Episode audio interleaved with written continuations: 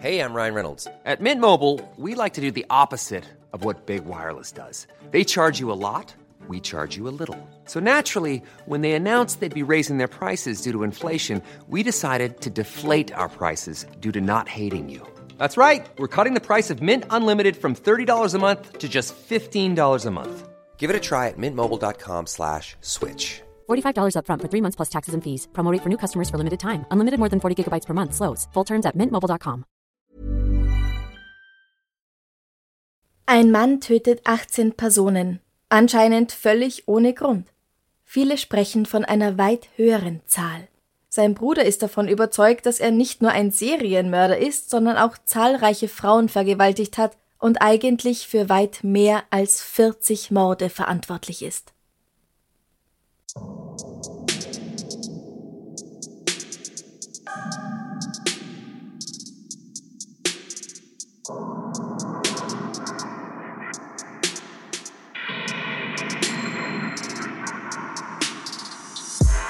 Servus! Christi, Herzlich willkommen bei Darf's ein bisschen Mord sein? Dein Podcast zum Thema wahre Verbrechen. Mein Name ist Franziska Singer. und ich bin Amrei Baumgartel. Ich habe mir gedacht, es ist endlich Sommer, da wollen viele auf Urlaub fahren. Ja, Wir wollen auch auf Urlaub fahren. wir wollen auch auf Urlaub fahren, ja? Also lass uns mit der Episode mal in ein typisches Urlaubsland reisen.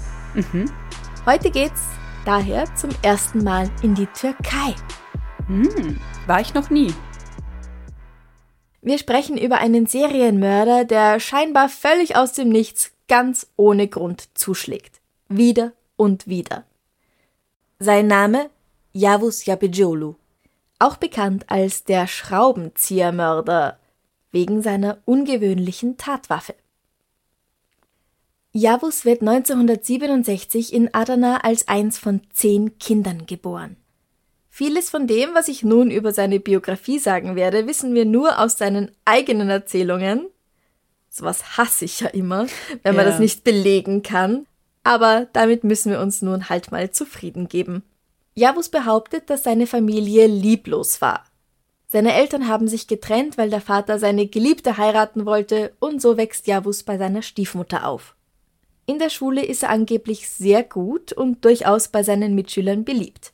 Aber in der 10. Klasse, da muss er also 15, 16 Jahre alt sein, hat er daheim einen solchen Streit, dass er alles hinschmeißt und auszieht. Er zieht nach Istanbul zu seinem Bruder. Hier besucht er die Schule in Yedikule, wo der sportliche Junge bald den Fußball- und den Leichtathletikclub der Schule anführt. Nach der Schule spielt er noch ein Jahr Fußball in der Amateurliga. Schließlich beginnt er mit Lederarbeiten, aber das Geschäft hält nicht lang. Ja, wusste er sich neben Sport in der Schule für Mathe, Geschichte und Literatur interessiert hatte und gern Gedichte schreibt, ist nicht gerade für das Geschäftsleben geschaffen. Er wird Teil der Sis Tarikate. Auf Deutsch bedeutet das ungefähr Derwisch-Bruderschaft des Nebels oder es wird auch mit Nebelsekte übersetzt. Über diese Gruppierung konnte ich im Internet nichts finden, also nichts, das für mich, da ich des Türkischen nicht mächtig bin, Sinn ergeben hätte. Aber das ist halt auch gut 30 Jahre her und eigentlich war es immer nur dieses Wort Sistarikate in Verbindung mit Yavuz Yapıcıoğlu zu finden. Aha, okay. Also vielleicht gibt's die gar nicht mehr.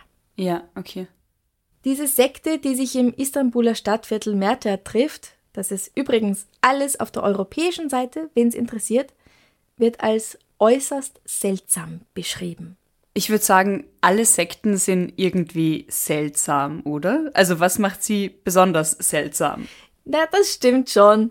Es ist meistens so, dass die Mitglieder irgendwelche seltsamen, von außen betrachtet seltsamen Lehren erhalten und zu seltsamen Zeiten seltsame Dinge tun. Na, also Ja. so ist es ja eben oft. Außenstehende verstehen dann nicht, was die Mitglieder einer Sekte tun oder wieso sie es tun. Aber kurz zur Erklärung, was ich über die Sistarikate finden konnte. Sie beten zum Beispiel zu ungewöhnlichen Uhrzeiten ungewöhnlich viel, nämlich immer zehn oder mehr Gebetssequenzen, und sie hassen den türkischen Staat. Dafür waren sie irgendwie bekannt. Bei dieser Gruppierung bleibt Javus nicht allzu lang Mitglied. Warum er sie wieder verlässt, ist allerdings unklar, aber es ist vermutlich auch einfach nicht wichtig. Kurzer Ausflug in die Sekte und wieder raus. Ja. Genau. Ob sie nicht mehr wollten oder er nicht mehr wollte oder sich die Sekte aufgelöst hat, das ist egal. Er hat einfach mal kurz Sektenluft geschnuppert. Genau. 1994, Yavuz Yapijolo ist 27 Jahre alt, begeht er seinen ersten Mord. Ein Mädel in seiner Nachbarschaft wünscht ihm einen guten Morgen, was den Mann vollkommen ausrasten lässt.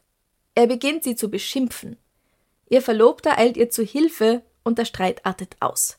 Schließlich zieht Javus ein Messer und sticht auf die beiden und eine dritte Person ein. Leider sind mir nicht alle Namen bekannt, aber der 20 Jahre alte Said Korkmaz stirbt noch vor Ort.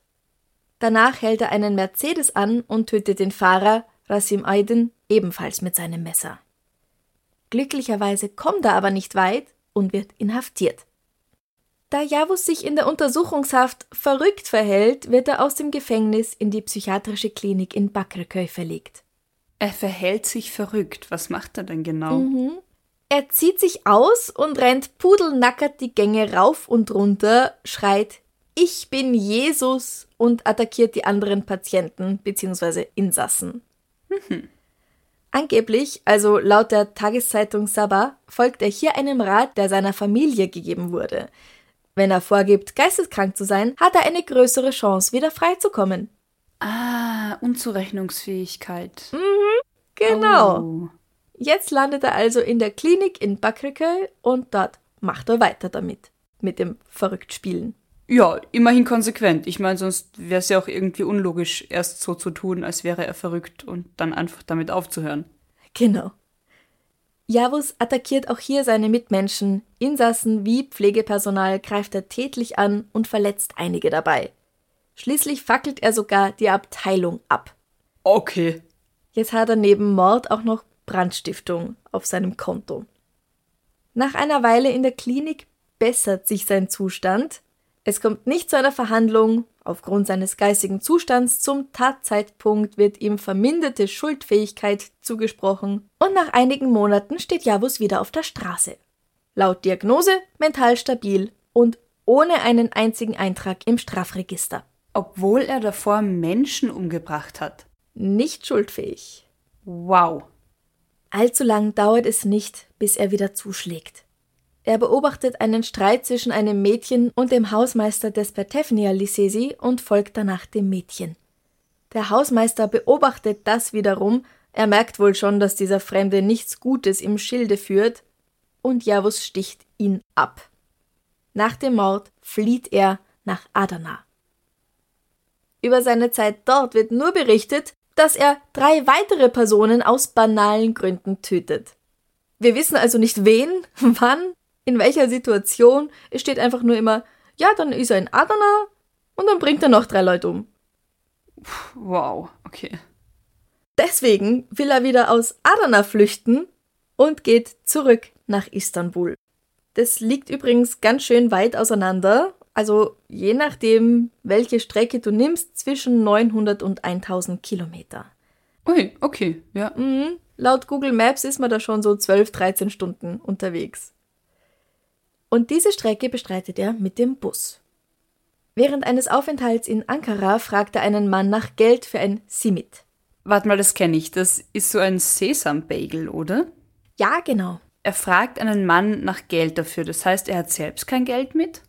Anscheinend nicht. Also entweder er hat seinen Opfern nur genug Geld für die Busreise abnehmen können, oder er will sein eigenes Geld jetzt nicht ausgeben. Er hat jedenfalls jetzt kein Geld für dieses Gebäck übrig. Der Mann sagt ihm das sicher nicht, kauft er dann scheiß Bagel selbst, dann scheiß sie mit selbst, und Javus kommt mit dieser Zurückweisung nicht zurecht. Er folgt dem Mann und ersticht ihn unter einem Baum. Ach. Dann bemerkt er, dass jemand diesen Mord beobachtet hat. Er rennt jetzt diesem Mann nach, wirft sich auf ihn und schneidet ihn die Kehle durch. Dann steigt er wieder in den Bus und beendet seine Reise schließlich in Chorlu, wo er bei einem seiner Brüder unterkommt. Chorlu, das liegt ein wenig westlich von Istanbul. Manche Quellen berichten, dass er 1998 in Istanbul einen belgischen Touristen tötet, der das Eis nicht essen will, das er ihm oder ihr kauft. Das kann aber nicht ganz wahr sein, denke ich. Weil wenn es ein Tourist war, dann wäre das doch groß in der Zeitung gewesen, bitte sehr. Naja, nicht unbedingt. Glaubst nicht? Also wenn man das eher vertuschen will. Ja, aber dass sich die Belgier dann aufregen zumindest. Du, an anderer Stelle ist es auch ein italienischer Tourist. Ah, okay, ja. Manchmal heißt es auch, dass er den Touristen oder die Touristin verletzt und nicht umbringt. Das kann ich mir schon vorstellen. Das Ganze war bei der Süleymaniye-Moschee im Herzen von Istanbul und eben, also verletzt, okay, das klingt für mich schon sehr viel wahrscheinlicher als tatsächlich ein Mord. Und mit weniger Medien, also medialem Aufsehen verbunden. Genau eben. Ja. Was aber sicher stimmt, ist, dass Javus nun in Çorlu bei seinem Bruder unterkommt. Der führt ja ein Geschäft. In dieser Zeit bedroht Javus einen Drucker, damit der ihm seinen Lebenstraum erfüllt, ein Buch mit seinen Gedichten zu veröffentlichen. Und verkauft er auch tatsächlich welche davon? Ja, angeblich sogar um die 100 Exemplare. Aber du kannst dir wahrscheinlich vorstellen, auf welche Weise, denn im Laden sind die nicht auf normalem Wege gelandet. Ja, sondern wahrscheinlich eher durch Bedrohung und Einschüchterung und eventuell auch Gewalt. Davon gehe ich ganz stark aus. Ja. Im Jahr 2000 geht ihm das Geld aus, woraufhin er das Geschäft seines Bruders niederbrennt, weil der ihm, dem arbeitslosen und wirklich saugefährlichen Tu nicht gut, kein Taschengeld geben will. Aber damit nicht genug. Er zündet auch das Haus von zwei weiteren Verwandten an und geht als nächstes zum Haus seines Vaters Selim Sami, der nun in Silivri, Istanbul wohnt. Und er will seinen Vater umbringen. Der schafft es aber, ihn zu vertreiben, indem er mit seiner Schrotflinte in die Luft schießt. Gerade noch gut gegangen. Und Javus geht nun nach Edremit. Wo liegt das? Edremit liegt an der Ägäis, so circa, dass man sich das wieder vorstellen kann, auf halbem Weg zwischen Istanbul und Izmir. Also wieder ein Weg von gut 400 Kilometer.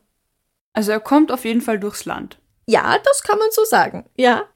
Hier lebt seine Großmutter, die Mutter seiner Mutter.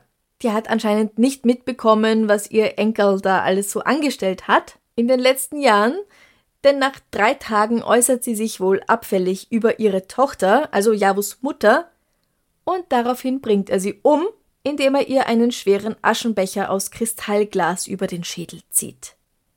Seine Mutter erleidet zwei Tage später einen Herzinfarkt, nachdem sie diese Nachricht erhalten hat, dass ihr eigener Sohn ihre Mutter getötet hat. Ja, das kann ich mir vorstellen, dass das ein Schock ist. Mhm. Aber er hinterlässt ja überall, wo er auftaucht, pures Chaos und Leid und tote Menschen. Wird er irgendwann mal geschnappt? Ja, die Polizei ist ihm schon auf den Fersen und nimmt ihn fest. Aber aufgrund seines nach den ersten Morden dokumentierten geistigen Zustands landet er wieder auf der Psychiatrie und nicht im Gefängnis. Okay, und durch diese Tatsache wird ja wieder bestätigt, dass er nicht voll schuldfähig ist. Genau. Seine Diagnose von 1994 wird einfach übernommen. Nach weniger als einem Jahr in der psychiatrischen Klinik von Bakırköy kommt Yavuz Yapıcıoğlu schon wieder auf freien Fuß. Also so wie wir die Geschichte bis jetzt gehört haben, ist das sicherlich nicht das Ende von seiner fragwürdigen Karriere. Richtig. Leider nicht. Also er bekommt dann natürlich Therapie in dieser Klinik, aber der Kerl macht einfach munter weiter mit dem Töten, sobald er wieder draußen ist. When you're ready to pop the question, the last thing you want to do is second guess the ring. At Bluenile.com, you can design a one of a kind ring with the ease and convenience of shopping online. Choose your diamond and setting. When you find the one, you'll get it delivered right to your door. Go to Bluenile.com and use promo code LISTEN to get $50 off your purchase of $500 or more. That's code LISTEN at Bluenile.com for $50 off your purchase. Bluenile.com code LISTEN. Hey, I'm Ryan Reynolds. At Mint Mobile, we like to do the opposite of what Big Wireless does. They charge you a lot, we charge you a little. So naturally, when they announced they'd be raising their prices due to inflation, we decided to deflate our prices due to not hating you. That's right. We're cutting the price of Mint Unlimited from $30 a month to just $15 a month. Give it a try at mintmobile.com slash switch. $45 upfront for three months plus taxes and fees. Promo rate for new customers for limited time. Unlimited more than 40 gigabytes per month. Slows. Full terms at mintmobile.com.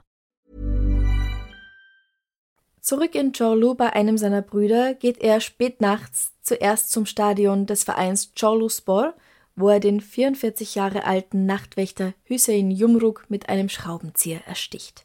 Danach zieht er weiter ins Industriegebiet, wo er auf den 43-jährigen Özcan Karagözulu trifft und ihm den Schraubenzieher in den Körper rammt.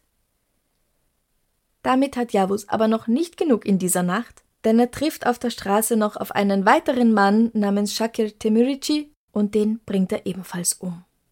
Keines seiner Opfer war ihm persönlich bekannt. Das waren Männer, die rein zufällig gerade da waren, als er Bock hatte, jemanden das Leben zu nehmen. Es ist so zum Kotzen. Die Leichen der Männer wirft er in einen Graben. Dann wäscht er sich und geht in die Moschee, wo gerade schon das Morgengebet am Laufen ist. Er verletzt den Imam Salibash mit seinem Schraubenzieher am Hals und läuft weg. Niemand der Anwesenden traut sich zu versuchen, ihn einzufangen, aber es gibt Augenzeugen.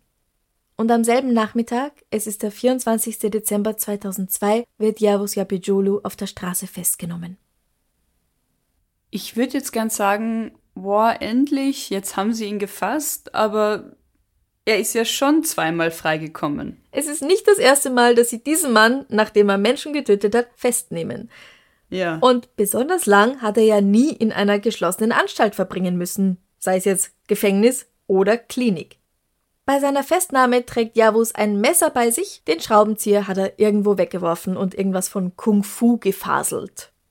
Er wird nun aufgrund seiner Geschichte sofort ins Krankenhaus von Chorlu gebracht und streng von Polizisten bewacht. Also man lässt ihn jetzt nicht mehr allein irgendwie mit Pflegepersonal. Nur immerhin. Also man lernt langsam, aber man Mhm. scheint zu lernen. Nach gründlicher Untersuchung von mehreren Psychiatern wird Javus attestiert, dass er in keiner Weise eine psychische Krankheit oder geistige Beeinträchtigung hat. Er hat bei den vorigen Untersuchungen nur simuliert. Ah, Zwar gut, aber eben nur simuliert. Daher ist er voll schuldfähig und kann ganz normal vor ein Gericht treten.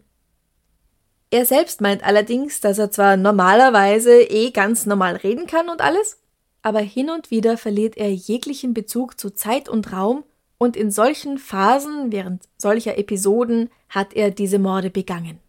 ja gut, das kann jetzt stimmen, muss aber nicht. Richtig. Ich würde sagen, da kommen wir später nochmal drauf zurück. Okay.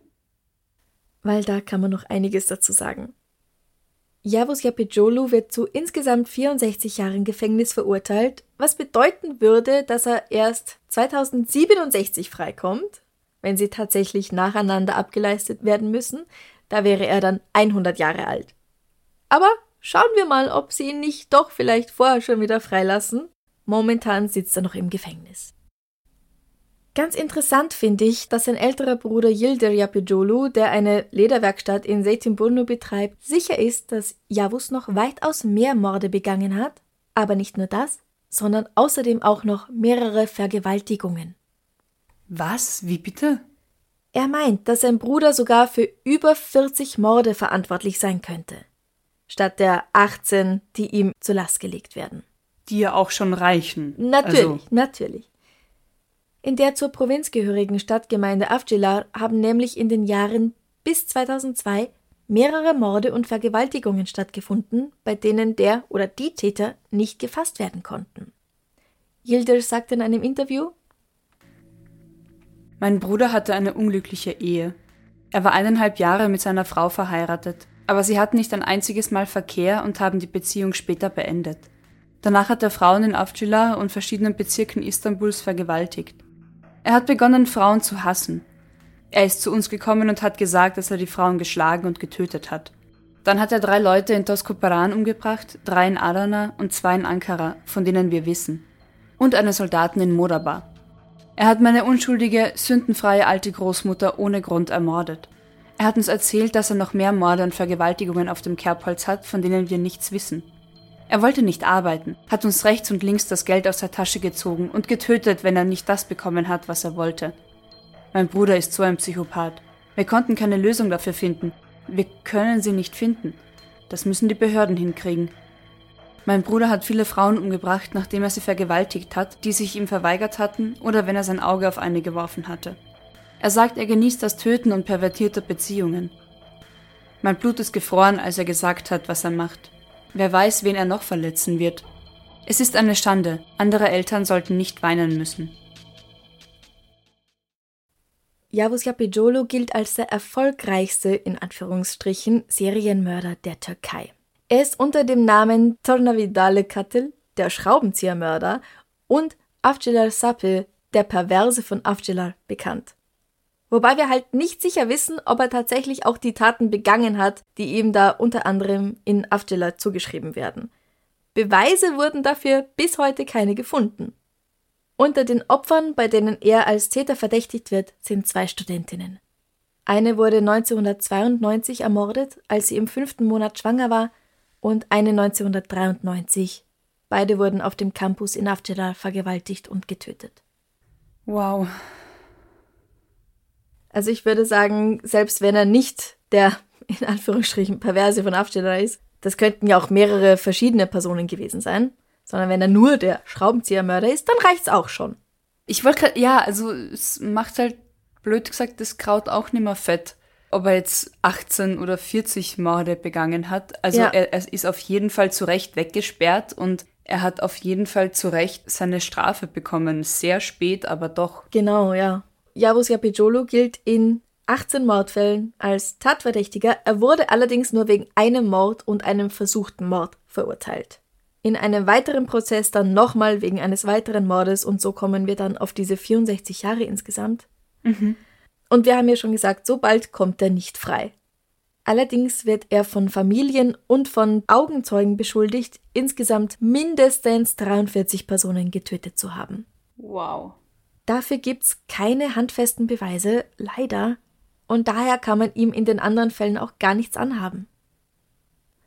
Ich kann mir halt aber auch vorstellen, dass wenn du Angehöriger bist von einem Mordopfer, dass du halt auch irgendwie wissen willst, was passiert ist und wer schuld ist. Und wenn Ja. dann die Tat einer Tat gleicht oder eben den Taten von ihm, dass man halt dann leichter einfach sagt, ja, ich bin überzeugt davon, er war das. Weil dann hat man, glaube ich, auch als Angehöriger an, ähm, die Genugtuung, dass die Tat gerecht, nicht gerecht ist, du weißt, was ich meine. Also, dass das irgendwie dann aufgelöst ist und dass man so viel leicht Frieden findet. Ja, ich meine, natürlich wäre es schön, wenn man all diese Fälle aufklären könnte. Wenn er es tatsächlich war oder wenn er auch nur noch einen anderen Mord oder eine andere Vergewaltigung tatsächlich begangen hat und dann nicht vielleicht einfach nur Scheiße geredet hat, um sich wichtig zu machen, weil das ist natürlich auch möglich.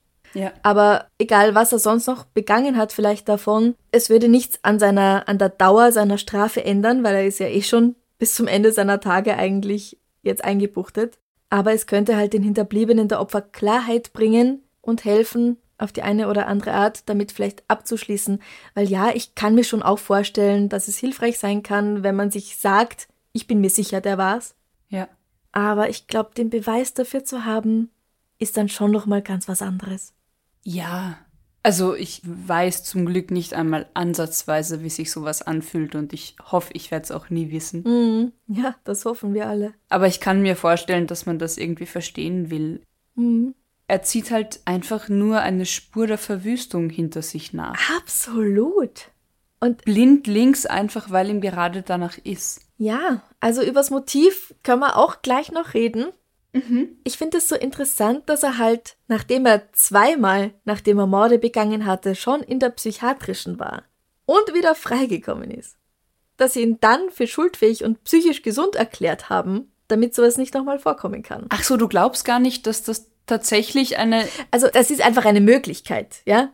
Ja, okay. Es ist natürlich möglich, dass er das nicht nur erfunden hat, sondern dass er das tatsächlich alles hat, diese Episoden. Nur ansonsten ist nicht bekannt, dass er irgendwann mal nackt durch die Straßen gegangen und geschrien hätte, dass er Jesus ist. Oder dass er der wahre Atatürk ist. Das hat er dann vor Gericht auch noch versucht. Das ist ja ausschließlich im Spital vorgekommen. Dass er, Also du glaubst schon, dass er das vorgespielt hat, um wieder ich frei sag nur, es ist möglich, dass er aggressiv Äh, okay. wurde Ja. und Leute beschimpft Ja. und angegriffen hat. Das war drinnen wie draußen so. Aber der Rest halt nicht. Ja. das Ausziehen nicht, das ich bin Jesus, ich bin Atatürk, ich bin, ich weiß nicht wer, ja. Ja. Also die Frage stellt sich halt schon, wie viel Wahrheit da jetzt dran ist. Und das kann jeder zu Hause auch gern selbst entscheiden. Wir werden es nicht herausfinden. Das stimmt. Ich habe in einer Zeitung noch gelesen, dass ein Professor Dr. Sedat Özkan, der den Täter allerdings, so wie ich das verstanden habe, nicht persönlich kennengelernt hat.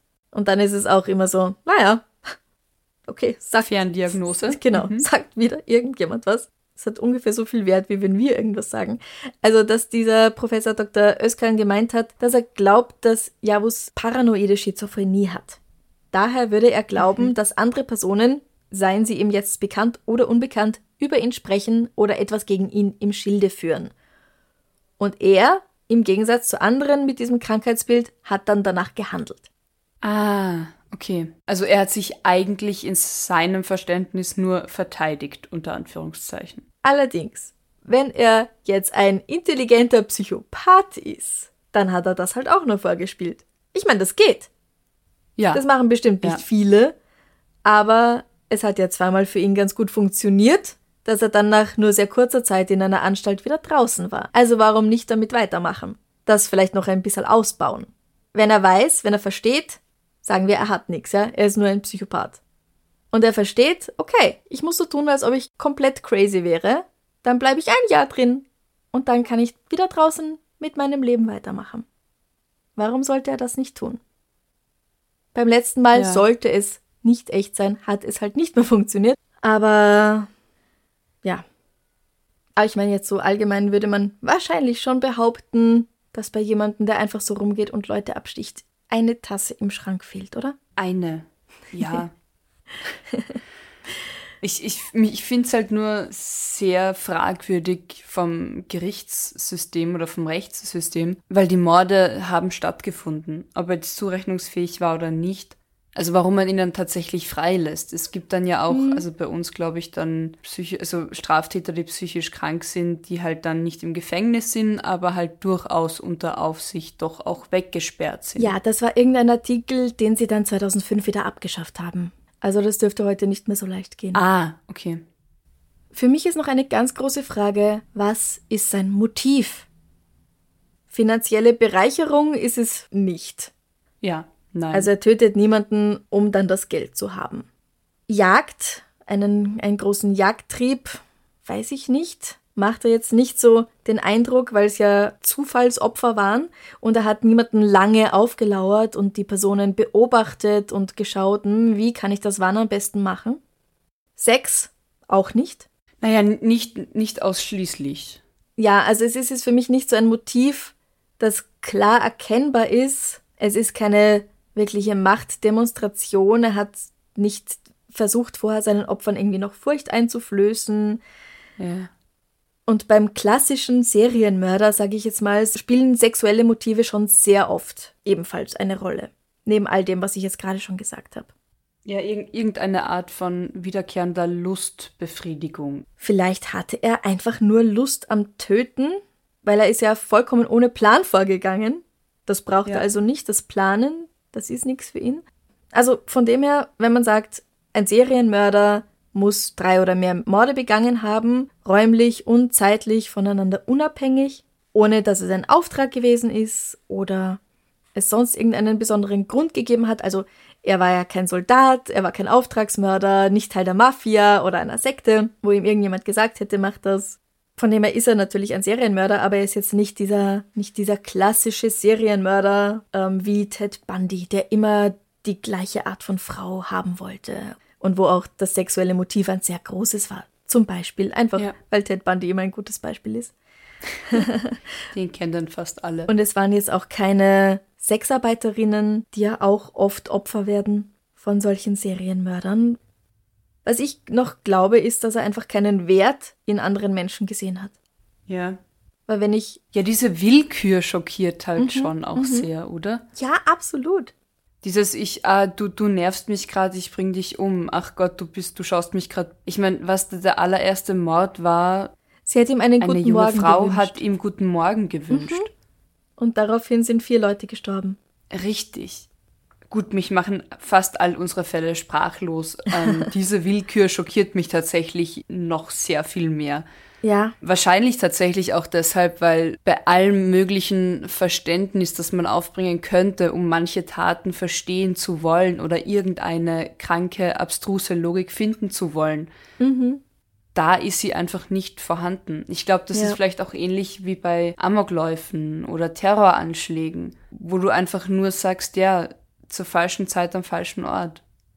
Also wo, wo einfach überhaupt kein, also ich hoffe, du weißt, was ich meine. Ja. Wir, wir entschulden ja kein Verbrechen. N- Absolut nicht. Aber ich glaube, wir Menschen wollen manchmal einfach sowas verstehen, um das irgendwie einordnen zu können. Und Ja. ich glaube, Javus ist einfach ein, also so empfinde ich ihn jetzt in der Geschichte, unkontrollierbarer Mensch, der nach Willkür einfach um sich schlägt und tötet. Und den kannst du in keine Schublade stecken. Da kann man nicht sagen, okay, ja, die Krankheit, das Trauma, das Muster. Und ich glaube, das macht es nochmal vom Gefühl her irgendwie gefährlicher, weil halt noch weniger einschätzbar. Ja. Es wäre so interessant zu wissen, wie es ihm nach den Morden ging. Ob er sich da irgendwie besser gefühlt hat, ob er sich leichter gefühlt hat, Ja. ob das irgendwas in ihm gelöst hat.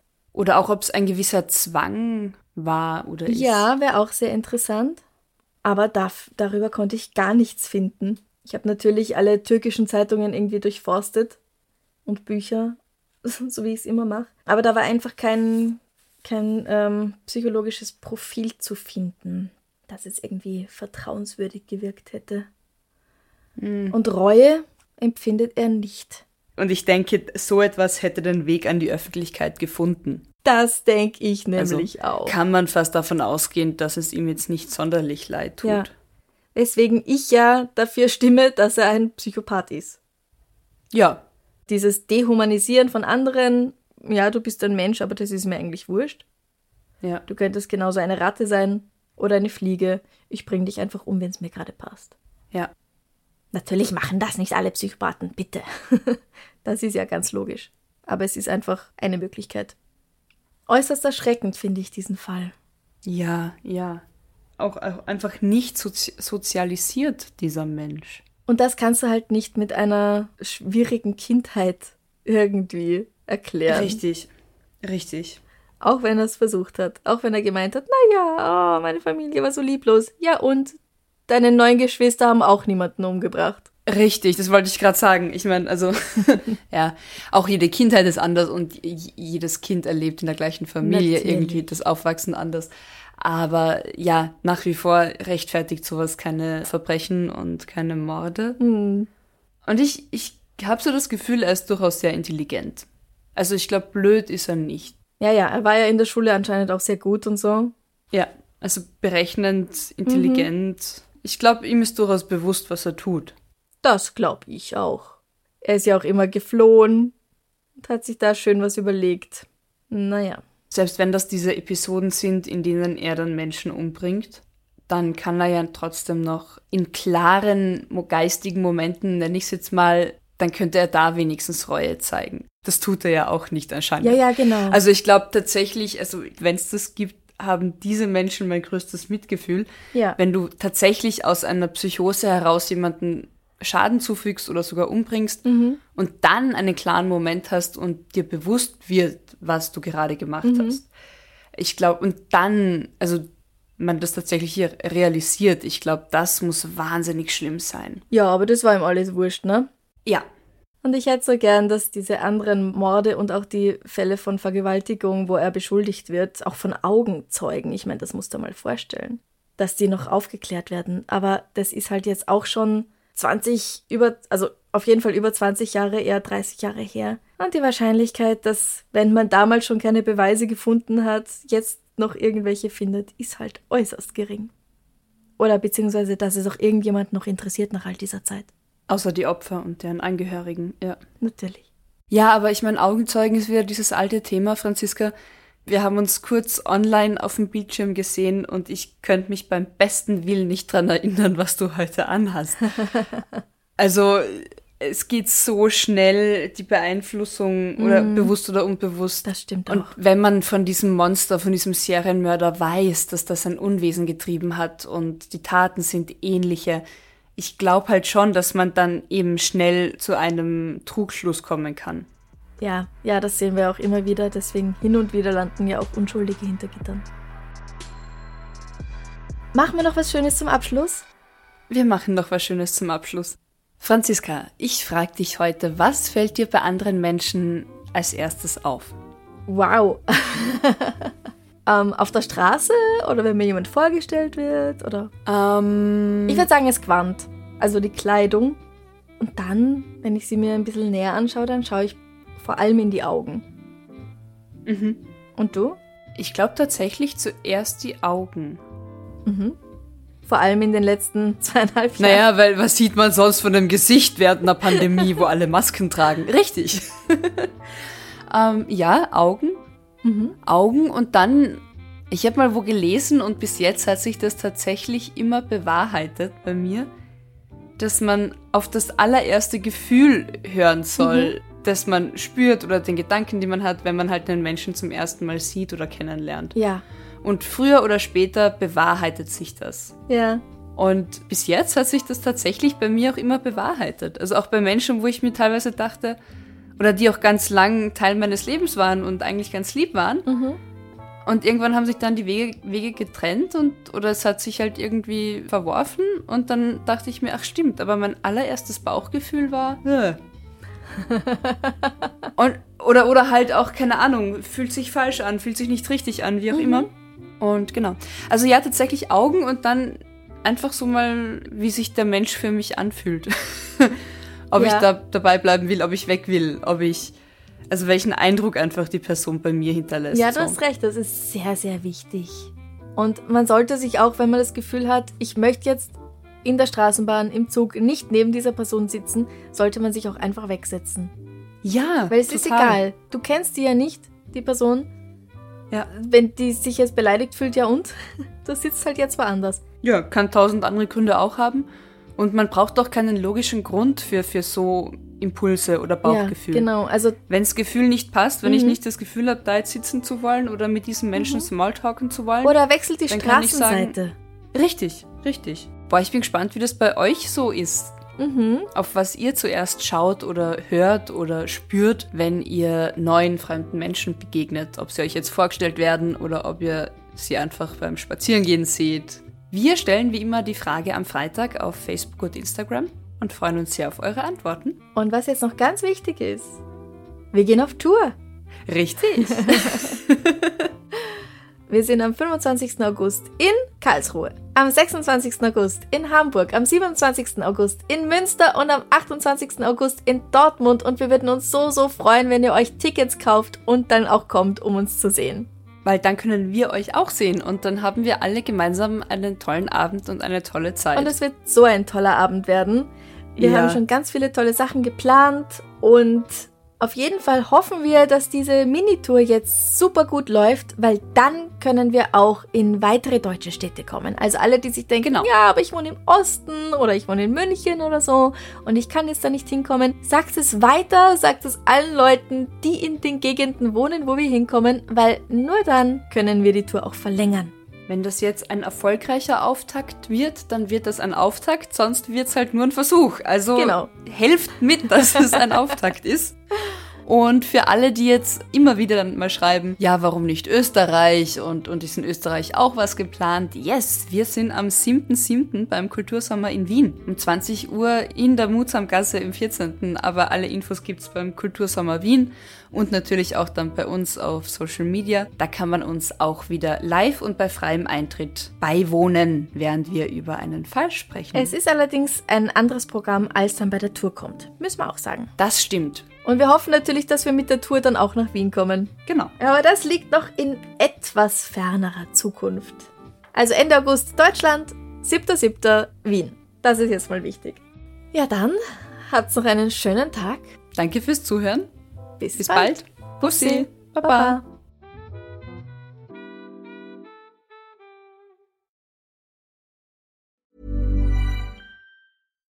When you make decisions for your company, you look for the no brainers. And if you have a lot of mailing to do, stamps.com is the ultimate no brainer. It streamlines your processes to make your business more efficient, which makes you less busy. Mail checks, invoices, legal documents, and everything you need to keep your business running with Stamps.com. Seamlessly connect with every major marketplace and shopping cart. Schedule package pickups and see your cheapest and fastest shipping options from different carriers with rates up to 89% off USPS and UPS rates. And with the Stamps.com mobile app, you can take care of mailing and shipping wherever you are. Make the same no-brainer decision as over 1 million other businesses with Stamps.com. Sign up with Code PROGRAM for a four-week trial, plus free postage and a free digital scale. No long-term commitments or contracts. That's Stamps.com. Code PROGRAM. Liebe findet den unterschiedlichsten Ausdruck quer durch die Geschichte. Doch ist es wirklich immer Liebe? Lasst uns über Sex sprechen. Von skandalösen Stories aus der Antike über die Geschichte von Fetischen bis hin zu den unanständigen Geheimnissen berühmter Personen. Bei Liebesgeschichte gehen wir der Entwicklung der menschlichen Sexualität auf den Grund. Unterhaltsam, lehrreich und im besten Sinne des Wortes tabulos stellt Franziska Singer, das bin ich, jede Woche die Frage, wer, wann, mit wem und wie. Wer Liebesgeschichte überall, wo es Podcasts gibt.